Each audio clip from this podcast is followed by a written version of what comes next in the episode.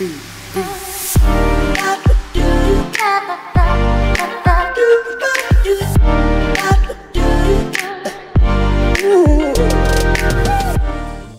aí, gente, tudo bem? Aqui é Pastor Sandro Soares.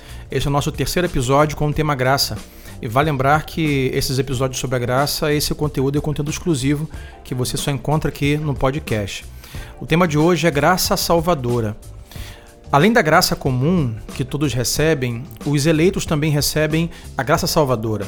Diferente da graça comum, a graça salvadora é irresistível em última análise porque é eficaz, o que significa que ela realiza a salvação que Deus deseja sem falta nem falhas. Toda a Trindade está envolvida nessa graça salvadora porque começa com Deus Pai, vem através de Jesus Cristo e é aplicada pelo Espírito Santo. Juntas, a graça comum e a graça salvadora eh, se fundem no que o Evangelho de João, capítulo 1, versículo 16, se refere como graça sobre graça. Como a graça comum, a graça salvadora tem inúmeros benefícios nesta vida. No entanto, diferentemente da graça comum, ela também continua a fornecer benefícios infinitos além desta vida.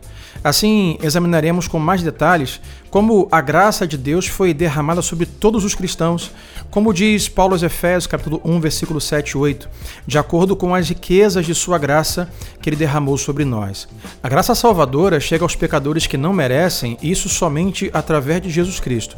É por isso que em Atos, capítulo 20, versículo 24, fala do evangelho da graça de Deus. O Evangelho de Jesus Cristo é o mesmo que o Evangelho da graça de Deus, porque a graça salvadora vem somente por Jesus Cristo, como as Escrituras declaram em alguns lugares. Em João, capítulo 1, versículo 14 diz: "E a palavra se fez carne e habitou entre nós, cheio de graça e verdade."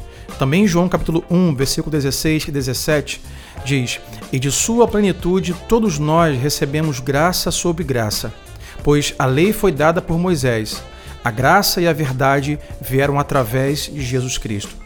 Paulo aos Efésios, capítulo 1, versículo 3, ele diz: Bendito seja o Deus e Pai de nosso Senhor Jesus Cristo, que nos abençoou em Cristo com todas as bênçãos espirituais.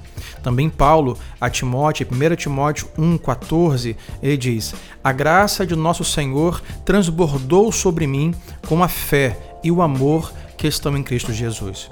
Um teólogo observou que Paulo fala da graça mais do que qualquer outro escritor bíblico, cerca de 100 vezes. Uma leitura do Novo Testamento revela outra característica curiosa sobre os escritos de Paulo. Em cada uma de suas cartas, Paulo abre e fecha com a graça de Deus. Ele está ilustrando repetidamente e enfaticamente a verdade de que nada que é cristão é possível de qualquer maneira ou em qualquer grau a parte da graça de Deus.